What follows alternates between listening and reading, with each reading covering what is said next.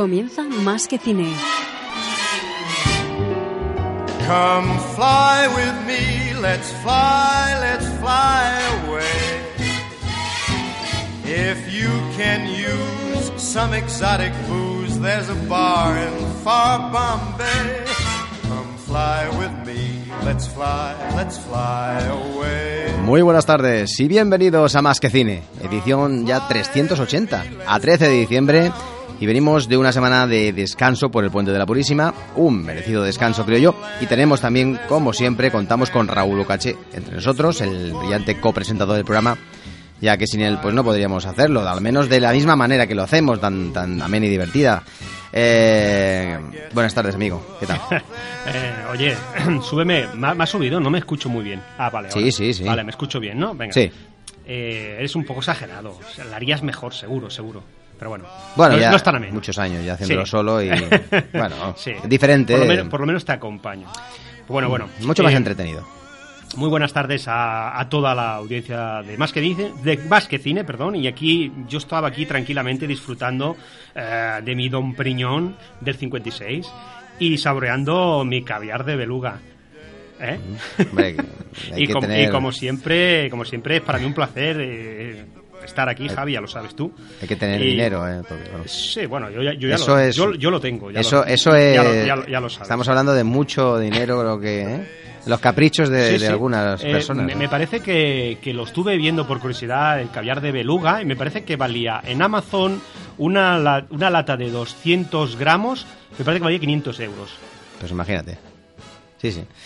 Pues esa es la latita que me he traído. ¿Por qué, ¡Ah! por qué estamos hablando de esto? A ver. Bueno, pues mira, eh, eh, porque vamos a hacer el especial de James Bond. El tercero, ¿eh? El tercero. El tercero, el tercero. El primer especial, eh, si no recuerdo mal, lo dedicamos a presentar la, la base del- de, la aparición de este personaje eh, de la pluma de un señor llamado Ian Fleming, que no había escrito ningún libro hasta la fecha, hasta aquel momento, pero que sí tuvo una vida llena de aventuras dignas del personaje que, que él creó. Eh, después, Javi, seguiremos eh, con un segundo programa, seguimos, perdona, con un segundo programa dedicado a hablar de todas las películas en, en orden cronológico y lo dedicamos a los actores, el primer actor, Sean Connery, y al segundo, George Lazenby, el cual solo, solo realizó una película. Pues sí, la verdad que sí, amigo. Esta semana nos toca empezar con este tercer especial, lo que pasa que ya, ya han pasado casi un mes, o ha pasado ya realmente un mes desde la última vez que tú y yo estuvimos haciendo el segundo especial. Para hablar con ese, con ese detalle que nosotros eh, le dedicamos, en este caso en las, grandes sagas, en esta categoría que tenemos, al mito, en este caso, de James Bond, que nos va a durar toda la temporada. Y vamos pues a hacer un análisis de este personaje que ha hecho que el cine de espías no sea el mismo sin él. Pero antes introducimos una cuña y empezamos con la sección grandes sagas. Por cierto, también una nueva cuña que, bueno, espero que, que os guste. Seguro que les gustará.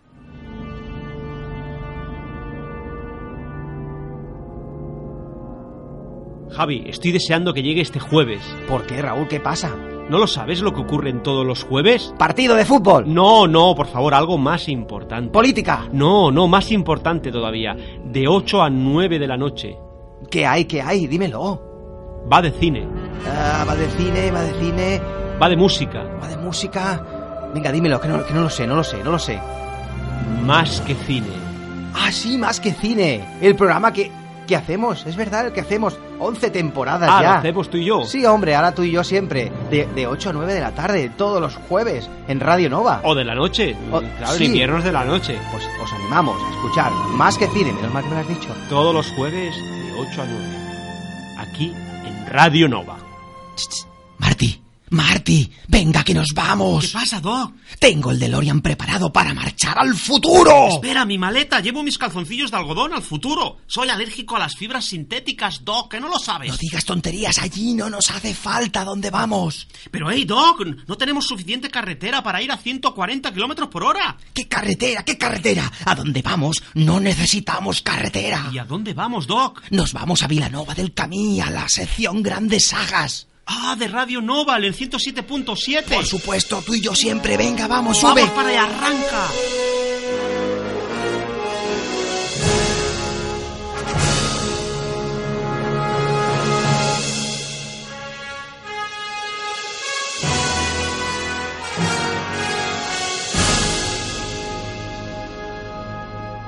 Vamos, Dog, vamos.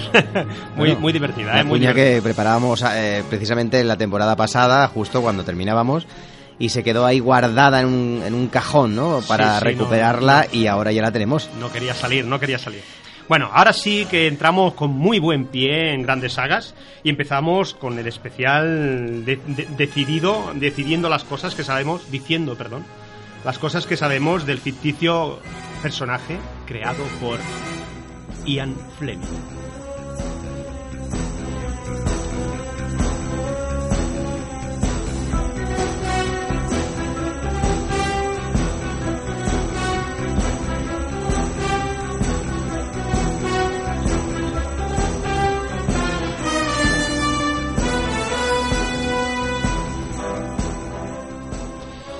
Pues, eh, pues de James Bond podemos decir que, que según averiguamos a lo largo de las novelas, es, es hijo de, de- de padre esco- escocés. Curioso, porque Sean Connery también, su padre era escocés. La madre era suiza y él, y él nació en 1920. Estamos hablando del personaje, ¿eh?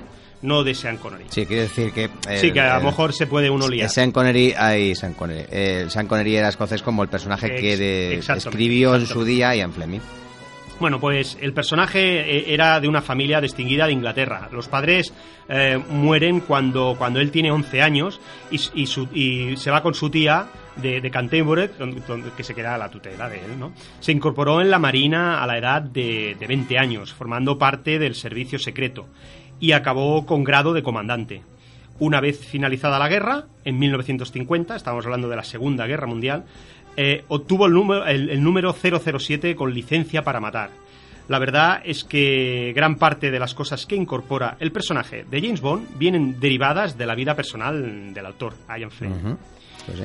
Eh, decir que otros rasgos de, de la personalidad de James Bond es que se presenta como una persona nerviosa cuando, cuando no está de servicio. Eh, en esas épocas eh, se vuelve irritable y, y bebe en demasía. En algunas obras del autor se ve como, como es enviado por su jefe a una clínica para someterse a una cura de des- desintoxicación. Esto ocurre, por ejemplo, e- en la novela Operación Trueno. Eh, ese estado de nerviosismo, cuando no tiene trabajo como agente, lo demuestra también en Solo se vive dos veces, donde necesita de un psicoanalista para recuperarlo. O incluso en Monraker debe tomar pastillas para poder conciliar el sueño. Esto se explica, como he dicho, en los libros, pero para, para dejar claro la inestabilidad de James Bond eh, fuera de su trabajo. Pero como agente secreto con licencia para matar, aquí sí que se desenvuelve como, como un pez en el, en el agua. Y bueno, estamos hablando de momento hasta ahora de las novelas, seguimos hablando de ellas, no, no nos vamos a confundir. Luego, al siguiente bloque, en la segunda mitad del programa, sí que hablaremos ya de las películas, ¿no? Eh, James Bond también tuvo sus momentos de debilidad y estuvo a punto de casarse en la primera aventura mm, del autor, que fue Casino Royale, con Vesper Line, una espía rusa que se suicidó desgraciadamente. Pero sí que se casó en el año 62 con la condesa Teresa de Vicenzo, también llamada Tracy, una hija de un millonario que era jefe del mayor sindicato del crimen de Europa. Pero esto fue una anécdota porque solo duró dos horas, al ser asesinada al final de la ceremonia. Y eso lo podemos ver en el libro número 11 del autor, publicado en el 63, con el título de 007 al servicio secreto de su majestad. Ahora, Javi, si te parece, vamos a pasar a hablar de eh, algo también eh, que- ha evolucionado mucho con el personaje. Eh, me refiero a su apartado físico. Al principio tenía 35 años de edad y medía 1,83 m, pesando unos 76 kilos, un rostro atractivo de cierta belleza y una cicatriz en la mejilla izquierda, la cual la utilizaba para frotársela mientras pensaba. El personaje de James Bond eh, es un atleta y se da y se da baños de agua fría. Es un de- deportista nato y un amante em- empedernido, pero las abandona rápidamente. Eh, es eh, en deportes es alguien que domina, mm, por ejemplo, el esquí, también el golf. Eh, se ve su lado más eh, el- elitista desde el principio. Eh, también es un gran nadador y submarinista. Y en temas de juegos de mesa es experto en el bridge, en la ruleta y en general eh, todos los juegos de azar. Es decir, No tiene casi, casi, casi defectos. Y luego en el tema de los idiomas hay que decir que el personaje James Bond domina el francés perfectamente y el alemán. Y para los expertos ya sabrán que su periodo favorito, eh, o mejor dicho el periódico, ¿no? es el Daily Express y que suele ir a locales solo para hombres tan prestigiosos como Bodley's o el Tarf. A la hora de vestir es un clásico 100%, elegante con estilo tradicional, con sus mocasines y llevando corbata o pajarita, para cambiar al smoking claro o completamente oscuro cuando viste de noche. La verdad es que este personaje se las trae porque es especial en todo. Podríamos seguir así horas y horas, decir que su máquina de afeitar es la Gillette. Al menos para nosotros esa marca es conocida y accesible hoy día pero aún así sigue siendo una, marca de las caras. En cambio, su reloj es un Rolex Oyster Perpetual, para ser más exactos. Ya no hace falta decir más, claro. muchos, de, muchos de estos detalles, Javi, están reflejados también en sus películas. Pero evidentemente hay que leer las novelas para ver en profundidad eh, la, mucha complejidad que tiene este personaje. Eh, por otra, otras cosas, para la comida, eh, ya os lo podéis imaginar. Eh, no escatima nada en gastarse el dinero en, en, lo más exclusivo. Por ejemplo, le gusta el caviar de beluga. Eh, lo que estaba comiendo yo hace poco. Uh -huh. y, y, su vino preferido es el Don Periñón del año 56, para ser precisos, no otro año.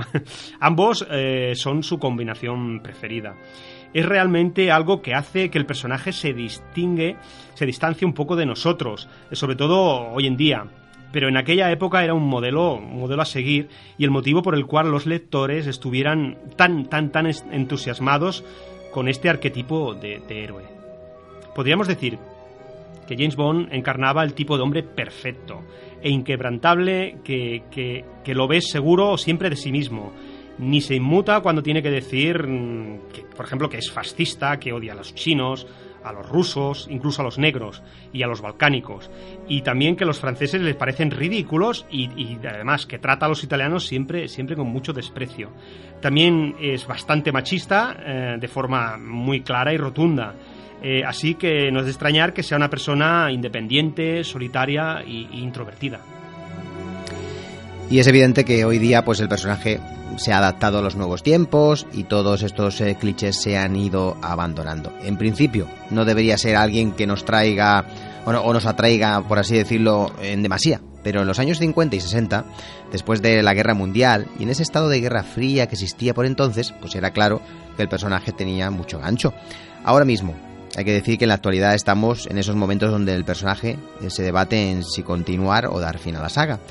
Eh, creo que es un personaje prácticamente perfecto, que tiene tanto odios y manías que lo acabas viendo incluso a veces un poco irreal, ¿no? En algunas eh, no, novelas y, y, trasladado a las películas también pasa, ¿no?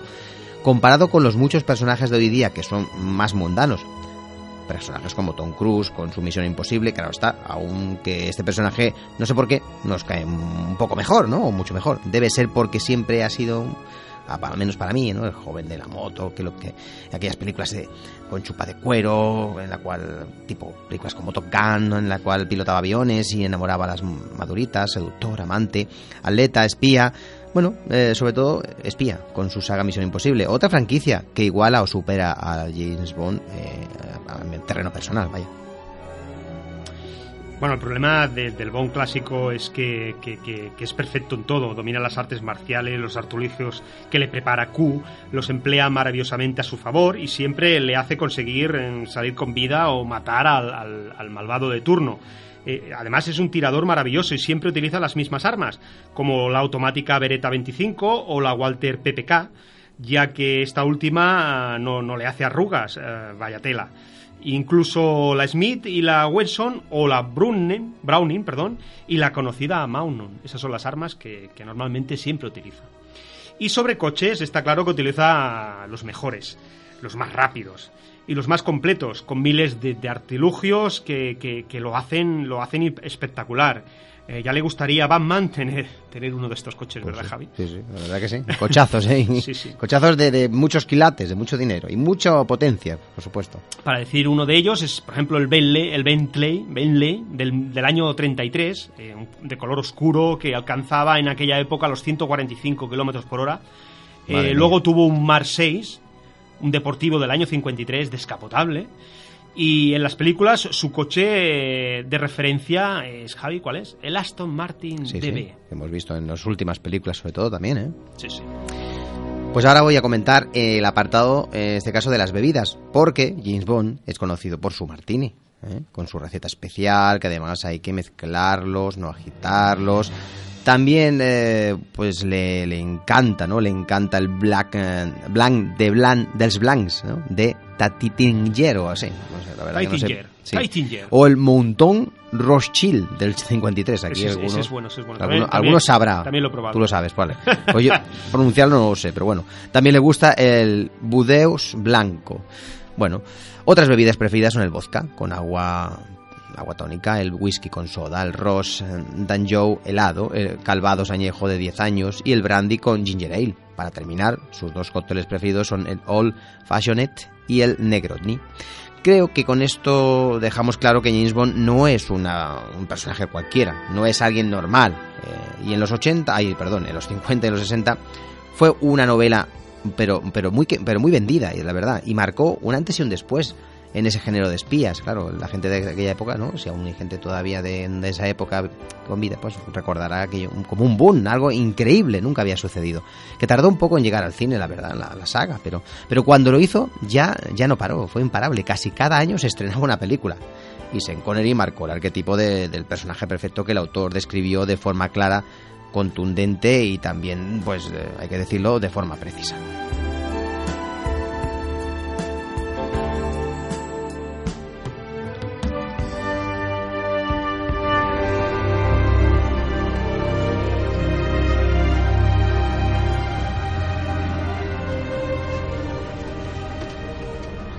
No me mires así. Pues no me deslumbres así. Me llamo Bond. James Bond.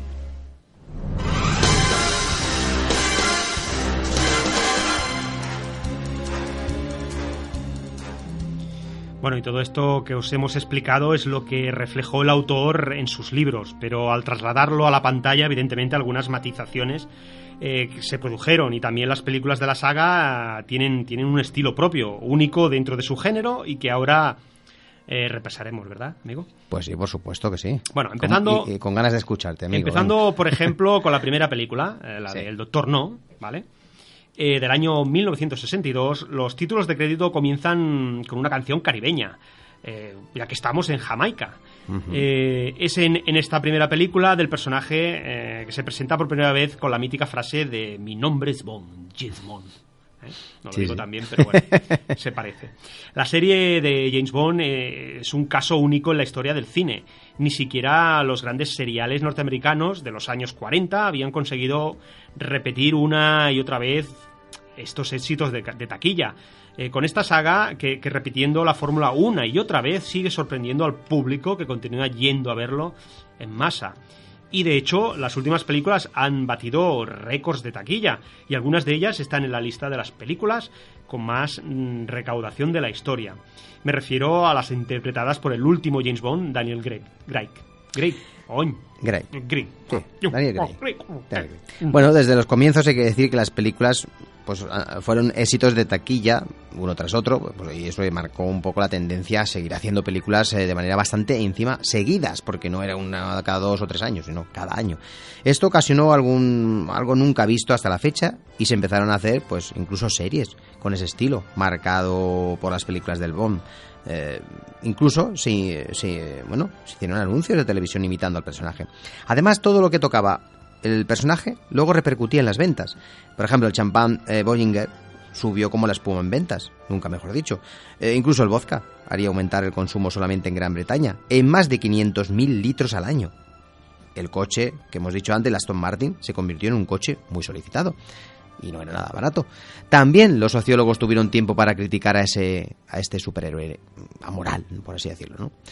En contra de todo. Aunque los libros se vendían muy bien en Gran Bretaña y en Estados Unidos posteriormente, la explosión no se produjo hasta que llegaron los estrenos de las películas. Y la aparición sobre todo mm, de Sean Connery, evidentemente, porque dio inicio a la saga, ¿verdad, amigo? Eh, bueno, decirte, vamos a hablar un poco de, de- del, del actor Sean Connery, Eh, llamado Thomas Sean Connery nació en Edimburgo, Escocia, y nació el 25 de agosto del año 1930. Es un actor y productor de cine británico retirado que ha ganado, ha ganado un premio Oscar, dos BAFTA y tres Globos de Oro.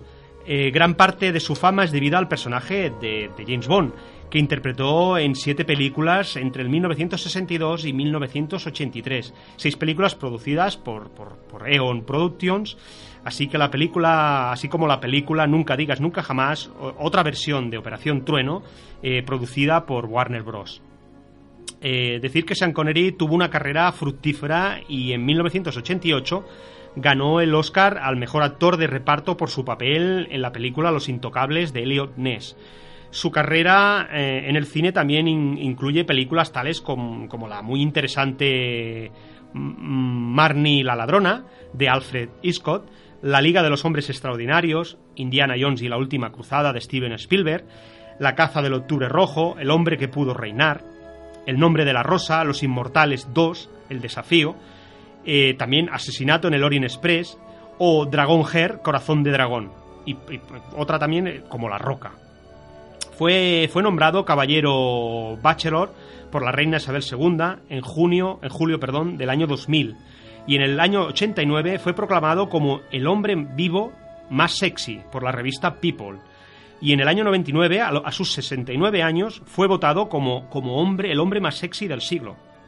Está claro que, que hizo, que hizo carrera gracias al personaje de James Bond y luego se quiso apartar eh, para seguir por caminos diferentes. En el año 2003, a sus 73 años de edad, se retiró y sigue así desde entonces. Eh, no quiero decir que, que sigue igual de joven. Eh, disfrutando, quiero decir que está disfrutando de una merecida jubilación y recordando su etapa de Bond y sus obras y sus otras muchas películas que lo han convertido en un actor de referencia del cine clásico de espías y también del cine contemporáneo. También me gustaría incidir en las claves que hacen de James Bond el personaje creado por Ian Fleming diferente a todos. Aunque ya más o menos lo averiguamos con lo que hemos dicho y lo que se ha expuesto aquí, por el cual tanta gente ha sucumbido a sus maravillosos libros y posteriormente a sus impactantes películas. Podríamos decir que lo que gustó del agente británico al público fue su total alejamiento de los cánones establecidos o preestablecidos en este género. Por ejemplo, James Bond no tenía nada que ver con los otros agentes secretos que habían aparecido en el cine. Ni, bueno, ni de tanto literarios como cinematográficos. Tampoco se parecía en nada a las tiras de cómic, donde se trataba pues eh, el género igualmente. Y evidentemente no tenía nada que ver con los auténticos agentes secretos, donde el único armamento que tenían era una píldora para matarse en caso de ser descubiertos. Es la única gracia ¿no? que tenía ser un agente real, ¿no? También es la primera vez que vemos en cine un personaje bueno que se comporta igual que los malos. Eso también muy interesante. Aquí también tenemos un elemento diferenciador importante, para que sea eh, alguien interesante, diferente a lo visto y leído hasta la fecha. Desde el primer momento, el personaje de Ian Fleming aportó una nueva dimensión de la aventura, el lujo, el sexo, intriga, de la ciencia ficción, del refinamiento, del machismo y sobre todo la violencia explícita. Ya vemos que es un personaje inalcanzable que nos permite soñar con aventuras increíbles sin que la emoción pues tenga mucho que ver en todo esto. Sí, sí, las películas además están perfectamente coordinadas y dirigidas por el productor Albert Broccoli. El productor tiene mucho que ver eh, en el éxito de la saga cinematográfica. Eh, cada película parte de un esquema casi idéntico, basados en, los en los libros de Ian Fleming o inspirados en ellos. Todos tienen un inicio similar y claramente delimitado por una coreografía espectacular. Es decir, se cuida la estética del inicio, con jóvenes y guapas mujeres con poca ropa, bailando sinuosamente ante los títulos de crédito que vienen acompañadas de la canción de la canción oficial de la película, la cual suele ser un éxito de ventas eh, casi asegurado, eh, con un solista o un grupo conocido de la época en muchos casos que le dan al tema un aura especial y por supuesto estos intérpretes solían, eh, salían reforzados de, de esa aportación. Esas canciones hoy día eh, son clásicos y algunas de ellas son, son grandes canciones dentro y fuera de la saga Bond, eh, las cuales han brillado con, con luz propia. Dicen que los doble cero tienen una esperanza de vida muy corta. Así que seré un error efímero. ¿Qué esperas? ¿Una maldita disculpa? Ya conoces las reglas, llevas mucho tiempo en el juego. Y yo también. Quizá demasiado. Habla solo por ti. Tal vez sea complicado para que una bisonadora como tú lo entienda. Pero la arrogancia y la introspección suelen ser incompatibles. Quiere que sea mitad monje, mitad sicario.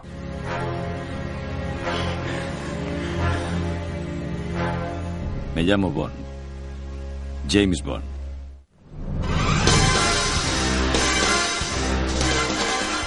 Me gustaría comentar también, amigo Raúl, que aparte de la banda sonora de las películas de James Bond, que tiene un impresionante tema, una impresionante canción que abre los títulos de crédito, está también la labor del soundtrack de general, la, banda sonora, ¿no? Que suena constantemente en la- las películas y que se repite muchas veces, que tiene un elemento que las ha magnificado y llevado a un punto de virtuosismo.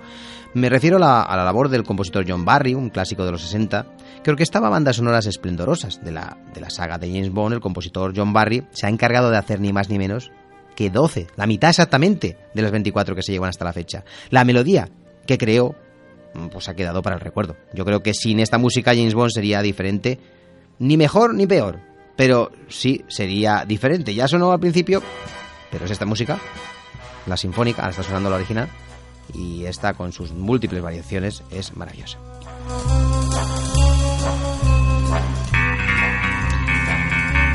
Hay que decir que es envidiable la melodía y sus variaciones que han quedado para el recuerdo y es un sello de identidad que aparecen en todas las películas de la saga. Aunque la banda sonora tenga matices y las canciones creadas para cada una de las películas sean el vehículo para presentarnos cada una de las nuevas entregas, en general el soundtrack que suena en todas y cada una de ellas es la melodía creada por el maravilloso John Barry, un compositor que lo conocemos por ser el que creó las maravillosas bandas sonoras de películas como Memorias de África y Bailando con Lobos, entre otras muchas más, pero estas dos son obras maestras de la música de cine. En próximos programas ya repasaremos algo más la labor de, de John Barry para, para esta saga de James Bond, ¿verdad? Porque tiene mucho que decir. Sí, sí, y ahora, si te parece, seguimos desarrollando el esquema sobre cómo funcionan todas las películas de la saga. Podríamos continuar diciendo que todas las producciones de Bond tienen, tienen un sistema de trabajo. Eh, un director eficiente, acostumbrado a dirigir por encargo sin complicaciones, eh, diga- dígase, por ejemplo, el caso de Terence Young, eh, luego un guion cargado de grandes dosis de sexo.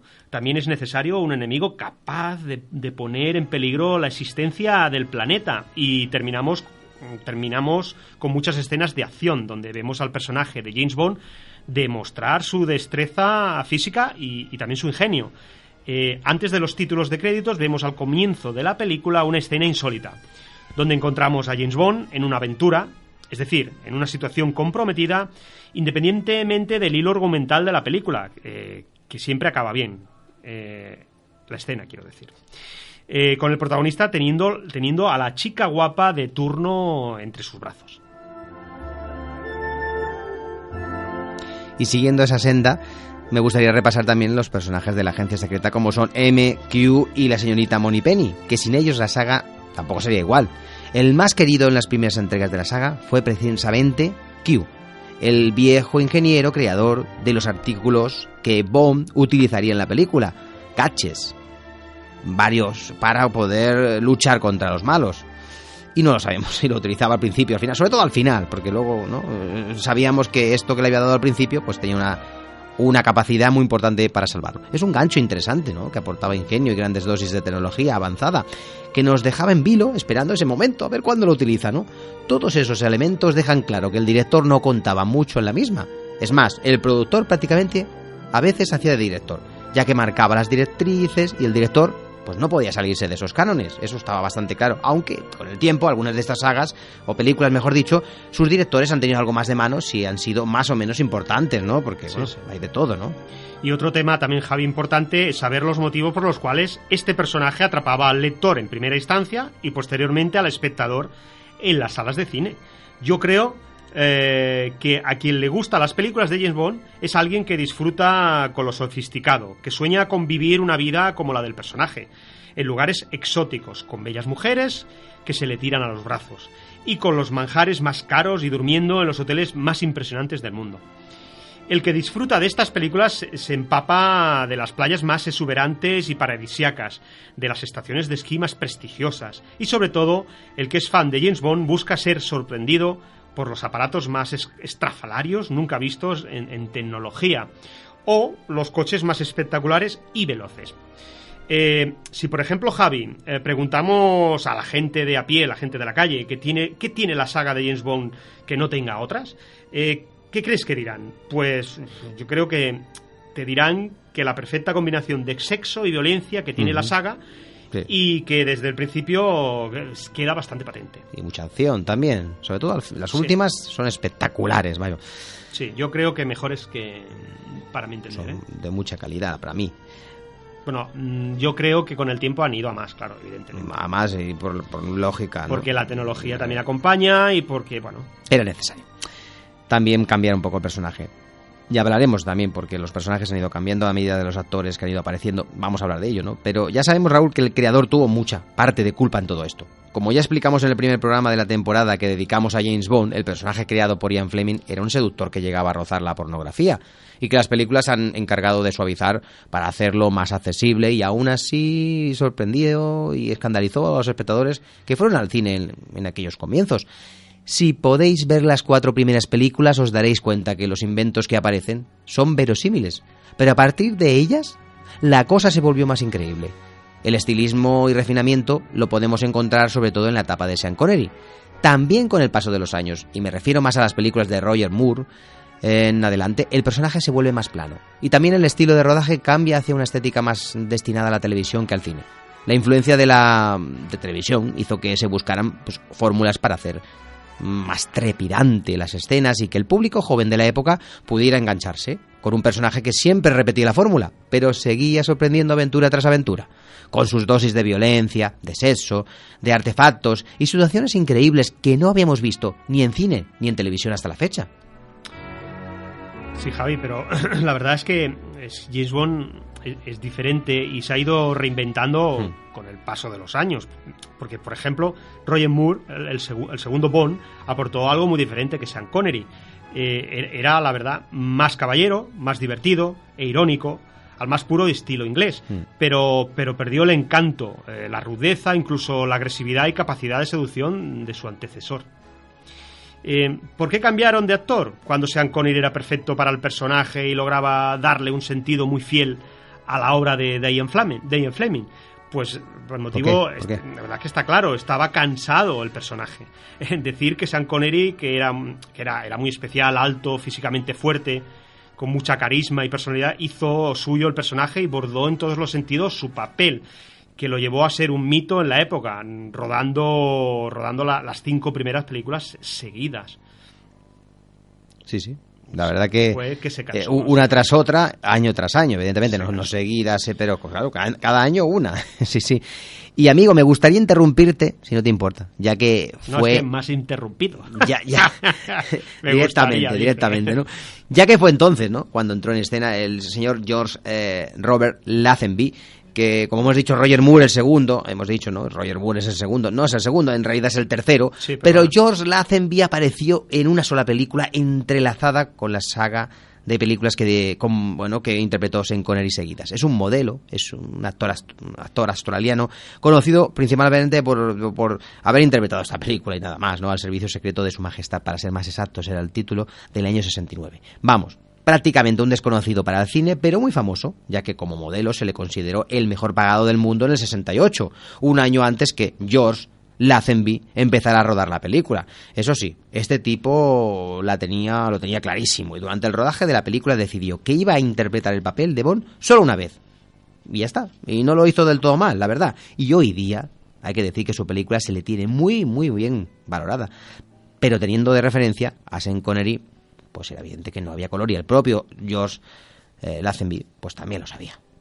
No, la verdad es que sí, este actor no lo hizo nada mal y, y- más vale una retirada a tiempo cuando sabes que has entrado en la saga como mero sustituto del gran Sean Connery.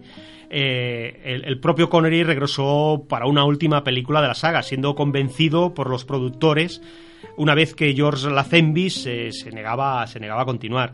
No fue de las mejores películas de Connery y cuando terminó de hacerla se despidió de la saga que le, hizo famoso pero que fue el motivo que acabó con su vida con su vida personal. Él quería hacer todo tipo de proyectos y no, y no encasillarse.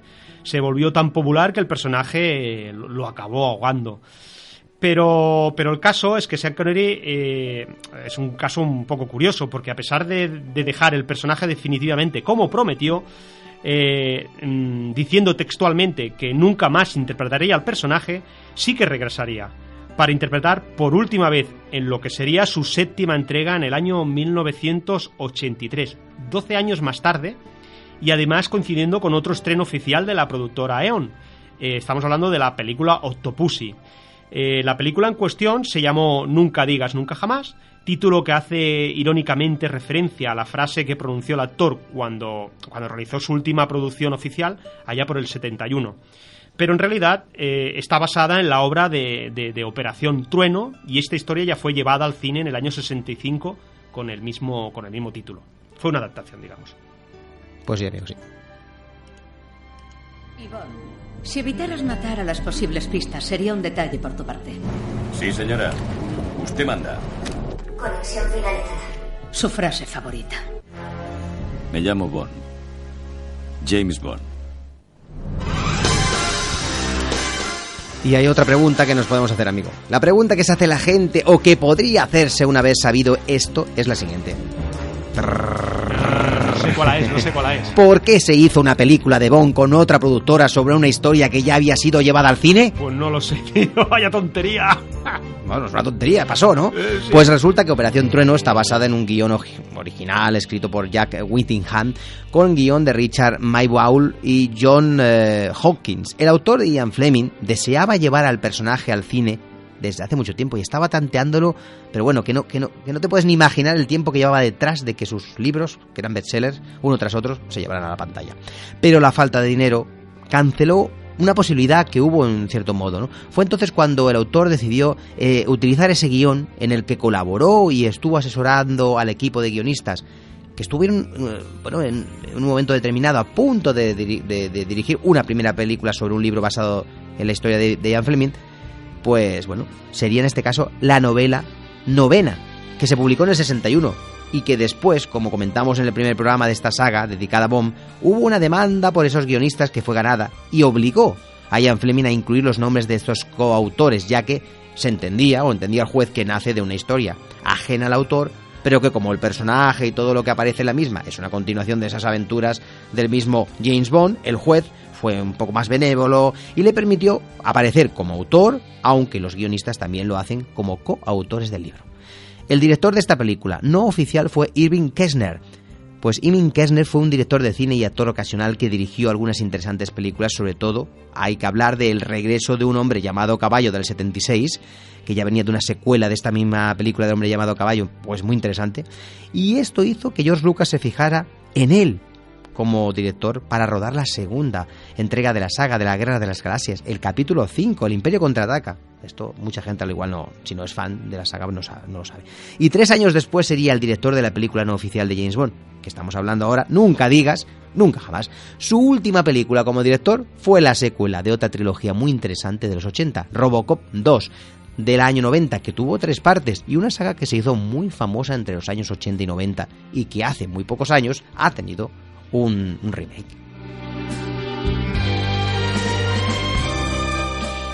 Muy interesante, muy interesante. Bueno, la verdad, Javi, que, que, la película Nunca digas nunca jamás contó con un presupuesto de 36 millones de dólares y su fecha de estreno fue en octubre del año 83, recibiendo positivos comentarios de la crítica y a la verdad que fue un éxito comercial, recaudando 160 millones en la taquilla aunque esto fue sensiblemente menor que la película oficial de Bond producida por, por Eon, lanzada en junio del mismo año, la película Octopussy. Eh, decir que en el año 97 los derechos de distribución de Nunca Digas Nunca Jamás fueron comprados por la Metro Goldwyn Mayer, que, es la que distribuye las películas de Bond de, de, la, de, la, productora Eon. Y la compañía ha manejado los posteriores lanzamientos eh, en vídeo y DVD de la película. Eh, aquí Sean Connery definitiva- definitivamente cerró su andadura por el personaje de forma curiosa, irónica y divertida. Y aumentó su fama de ser el actor que más veces interpretó al personaje junto a Roger Moore, que en total fueron siete películas. Después de esta etapa llegó el reinado de Roger Moore, un actor inglés muy diferente al original, eh, el cual hizo también siete películas, pero en este caso todas seguidas, entre el año 73 y el 85, desde la, es- desde la, desde la- bueno, desde la espía que me amó y Moonraker, son dos de sus mejores películas que están en la lista de las 10 mejores de la saga James Bond. Y hablando, hablando un poco de este señor, ¿eh? de Roger Moore, que me gustaría comentar que exactamente se llamaba Roger George Moore. Nació en Londres y murió el 23 de mayo del 2017. Y en el año 91 fue nombrado por la UNICEF Good Emba- Embajador, cargo que ocupó hasta su muerte. Roger Moore fue honrado como caballero por la reina Isabel II y en 2013 por servicios de caridad. En el 2008 el gobierno francés le nombró comandante de la Orden de las Letras y eh, las Artes y desde el 62 hasta el 69 actuó en la serie El Santo, interpretando al personaje Simon Temple, creado por Leslie Chartier, un ladrón que roba personajes de cuestionable moral o abiertamente criminales. Una, la serie televisiva eh, que fue muy famosa en la pequeña pantalla y Moore es aún hoy el actor más identificado con el personaje. Hay que decir que uno de los productores, Harry Saltzman, u- uno de los productores de las de Eon, Eon siempre que estamos hablando es de la, de la productora oficial que ha hecho prácticamente todas las películas de la saga, consideró que una vez que Sean Connery decidió abandonar el personaje para la sexta película, pensó que Roger Moore pues era el idóneo para, para, para interpretarla. Me refiero a la, a la, a la película Al servicio secreto de su majestad. ¿Eh? Eh, del año 69, pero en ese momento Roger Moore no se encontraba disponible debido a que estaba precisamente atado contractualmente por la serie de televisión El Santo, como hemos comentado, y el papel recayó precisamente en George Lazenby, y aunque no conformó al público la película, fue bastante exitosa económicamente. Es curioso cómo finalmente George Lazenby se llevó el papel de rebote. Por eso no me extraña que decidiera abandonar una vez acabó aquel rodaje, y Roger Moore no lo pudo hacer, pero poco tardó con hacerse nuevamente con el codiciado papel, como pasará con todos los que vamos a comentar ahora, porque todos han pasado por parecidas situaciones. Sí, sí. Eh, pero siguiendo con la vida de Roger Moore, me gustaría decir, mmm, para cerrar su intervención en la saga, que su última película fue Panorama para Matar, del año 85, donde aparecía la cantante y actriz negra Grace Jones. Y Duran Duran cantó la canción de la película, que hoy día sigue siendo una de las más valoradas de la saga. Eh, la carrera de, de, de, Roger Moore empezó muy bien, tanto de crítica y público, y poco a poco fue bajando, eh, dejando las últimas cuatro películas de la saga en un listón algo bajo. El personaje se volvió bastante más cómodo, irónico al estilo más puramente inglés, y nadie se creía las cosas que realizaba eh, el personaje.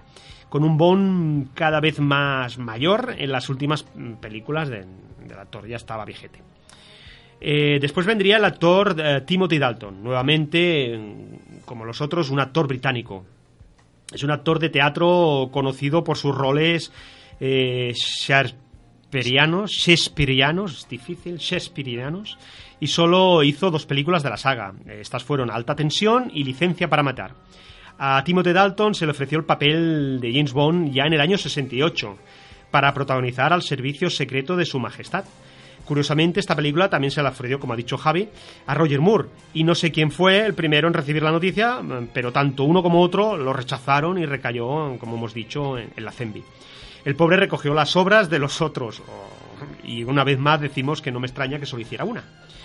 Eh, ¿no? Sí, sí. Claro, la, ver, tan, la verdad que sí. Tanto, tanto, al final dice que, que os den. Bueno, esto, eh, este fue precisamente el caso de Timothy Dalton, que no se sentía preparado. Es curioso porque las vueltas que da la vida, pues bueno, eh, este tipo de cosas luego revertieron. Pero en los inicios de los 80 se le ofreció por segunda vez el papel para protagonizar Octopussy, pero de nuevo lo rechazó. Y finalmente decidió aceptarlo en el 86. Ya no tuvo excusa, ya se sentía más maduro, imagino. A la tercera la vencía. Claro. El, el cambio de actor se produjo en el 86. Roger Moore renunció al papel de James Bond, lo que llevó a los productores de On Productions a embarcarse en la búsqueda de un nuevo James Bond. En un principio se tenía bueno, esperado que el nuevo Bond fuese otro actor que no había entrado en la baraja esta, ¿no? Sam Neill, el protagonista de Jurassic Park, por ejemplo, siendo el favorito de la mayoría de la producción, con excepción de Albert Broccoli. Mm, productor Broccoli le ofreció a Timothy Dalton interpretar el papel, pero lo rechazó debido a que estaba ocupado en el rodaje de la película eh, Brenda Stark. Desesperados por no encontrar el actor ideal para Bond, al final dieron con Chris Brosnan. Su destino era ser James Bond. La prueba que hizo el actor logró impresionar a Broccoli y consiguió su aprobación para convertirse en el nuevo James Bond.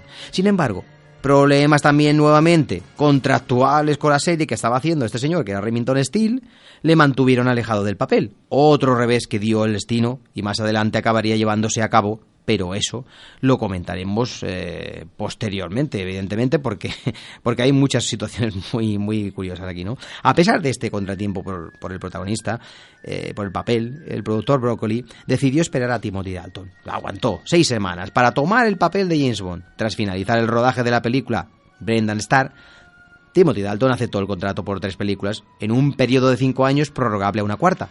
El actor solo pidió una cosa a los productores ¿Qué era? Pues que interpretaría un 007 más recio y fiel al estilo de Ian Fleming.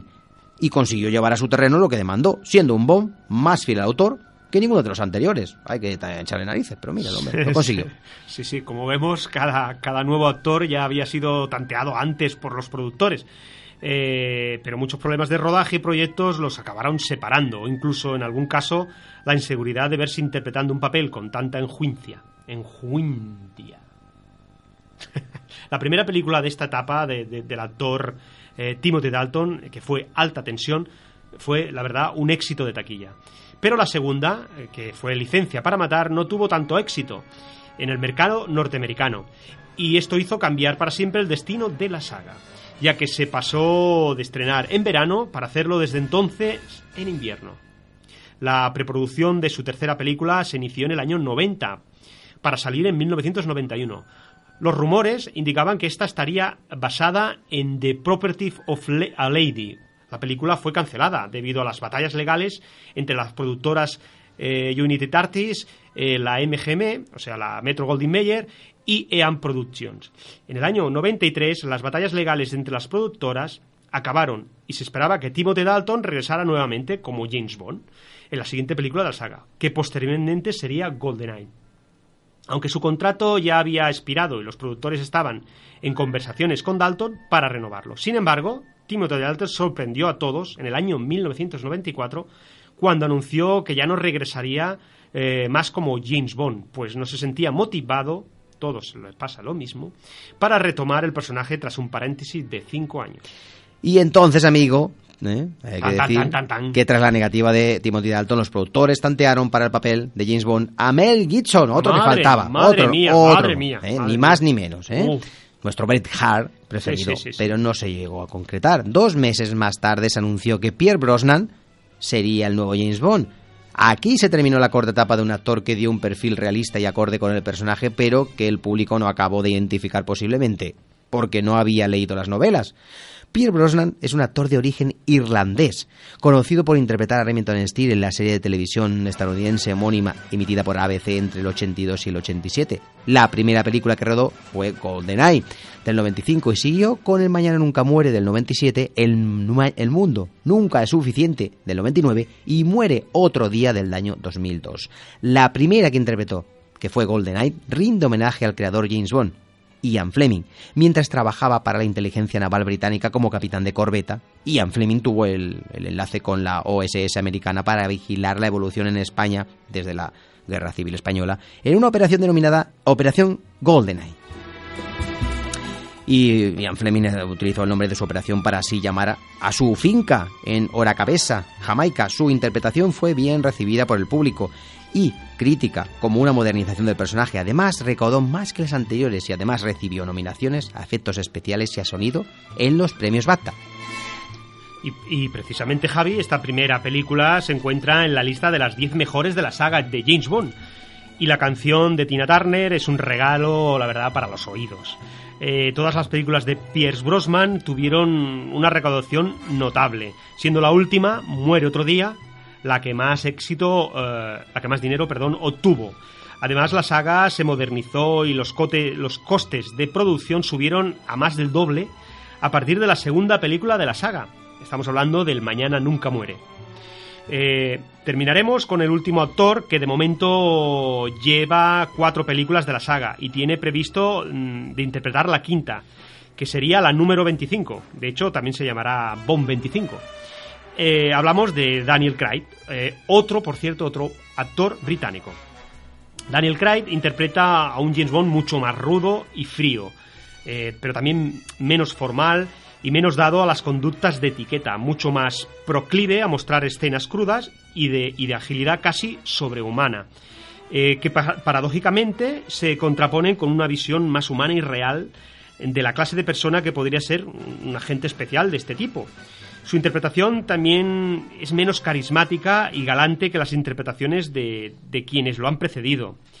Eh, Casino Royale fue, Royal perdón, fue un éxito rotundo, eh, siendo la que más recaudaría hasta la fecha de toda la saga.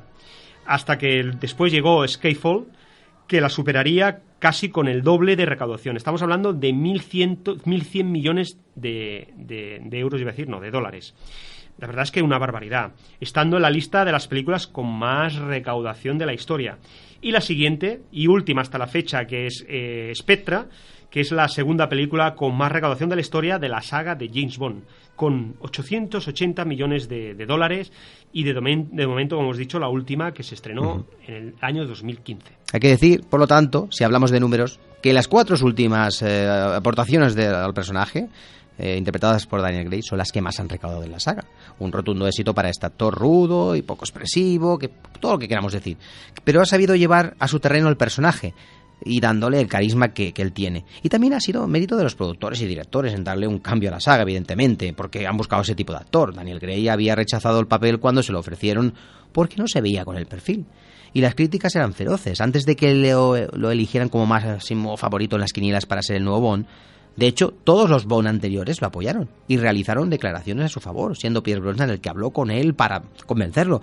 Suerte de que dijera que sí, porque estas últimas películas son fantásticas. Ahora, la verdad que toca esperar para saber si tendremos nueva película, pero está previsto que, llegue, pues no sé si a lo mejor a finales del año que viene, o no, no creo que eh, leí hace poco un reportaje hace dos días que sería en 2020, pero no como siempre así para octubre, sino que para febrero o marzo, es decir, porque claro, todo se ha retrasado. Eso es una primicia. Sí, sí, ahora, ahora te lo iba a contar, pero no me has dejado. Bueno, nos quedan tres minutos. El agente, Amigo. el cine del agente secreto por excelencia James Bond está pasando por épocas difíciles, no sabemos eh, si lo interpretará en el futuro un actor de color o incluso se está hablando de, de una mujer. Incluso se ha, se ha di- se ha dicho de dejar el proyecto parado por el momento, como Mm. tú has comentado. Está claro que Daniel Craig terminará con, con esta quinta película Sí, eso seguro. y que no será para el año que viene, el 2019, sino que será quizá para el 2020, eh, haciendo que sea el periodo más largo de espera entre las películas de James Bond. Sí, normalmente dos, tres años, las primeras cada año, pero Sí, es que sí, aquí ya se está alargando y eso ya preocupa un poco. Pero sí que habrá Bond y sí que habrá Daniel Gray, al menos en su última aportación dicen. Espero que siga, pero bueno, a mí me gusta mucho este, este señor. Sí, sí. Eso es verdad, hay que decirlo de, de esta manera, porque normalmente como... A ver, la, la verdad que la saga a mí, a ver, yo... Ahora ya me va bien, ¿no? Que haya una cada tres o cuatro años, ¿no? Porque, pero, pero, pero en aquella época yo creo que antes sí que era normal que cada año, ¿no? Que cada año se, se proyectara una, ¿no? No, es que antes mm, No solo, sé. solo se veía, solo se veía Bueno, el cine, no había, no había televisión. Y había montones de libros ahí para poder decir, hay material, ¿no? Ahora ya se están haciendo, bueno, pues nuevas historias. O, o- también hizo el Ian Fleming unos cuentos, unas historias cortas, de ahí te van sacando. Sí, sí. Eh, me parece que la última decían que le iban a llamar Risico. Risico es uno de sus libros que han salido de Ian Fleming en la antología de los últimos años como historias cortas que creó. Creó cuatro o cinco historias cortas. Algunas de ellas se han llevado al cine como largometraje ya, pero esta que se llama Risico es una de esas posibilidades. Pero bueno, ya nos queda poquito, amigo. Es decir, que ya que, que- Sí, que sí. nos queda por decir. Bueno, el próximo especial será, mucho, ¿eh? Será, será la vuelta de, de las fiestas de Navidad, con el, cuatro, con el cuarto especial dedicado a las películas protagonizada- protagonizadas por Roger Moore. La semana que viene terminaremos el último especial del año dedicado, dedicado a Steven Spielberg, en su etapa de productor, en la cual creó Amblin y DreamWorks. Y a través de ambas se estrenaron absolutos pelotazos cinematográficos que hoy día siguen siendo referentes del cine. Y hablaremos junto a su presentador, eh, José Luis Dana en la sección que lleva maravillosamente Los Olvidados. Pues muy bien. Pues sí, amigo. Esperamos con ganas la semana que viene, pero finalmente no hablaremos con José Luis Dana, porque, bueno, según me ha comentado, está la cosa complicada. O cambios de última hora. Y entonces posiblemente lo que hagamos es un especial navideño con canciones navideñas. Seguramente que tengamos un avance de los estrenos de la Navidad y los del año que viene, como hacemos siempre. Y también contaremos Podríamos, con... podríamos cantar villancicos si quieres. Y contaremos, sí, bueno, podemos cantar, claro. Y contaremos con Javier Millán, nuestro crítico de cine, Bueno, que nos habla de películas eh, que llevamos unas semanas, porque bueno, con el tanto especial no hemos podido volver con él, pero en octubre ya, ya lo hicimos. Eh, Javier Millán estuvo con nosotros y volverá. Pues nada, hasta la semana que viene y que tengáis un buen fin de semana de cine. Y que la fuerza os acompañe siempre. ¿A que sí, James? Simplifica las cosas. He tenido tantas ocasiones de ser feliz, con tantas chicas buenas. ¿Por qué no puede parecerse a ti? Ah, porque entonces serían malos. Me llamo Bond. James Bond.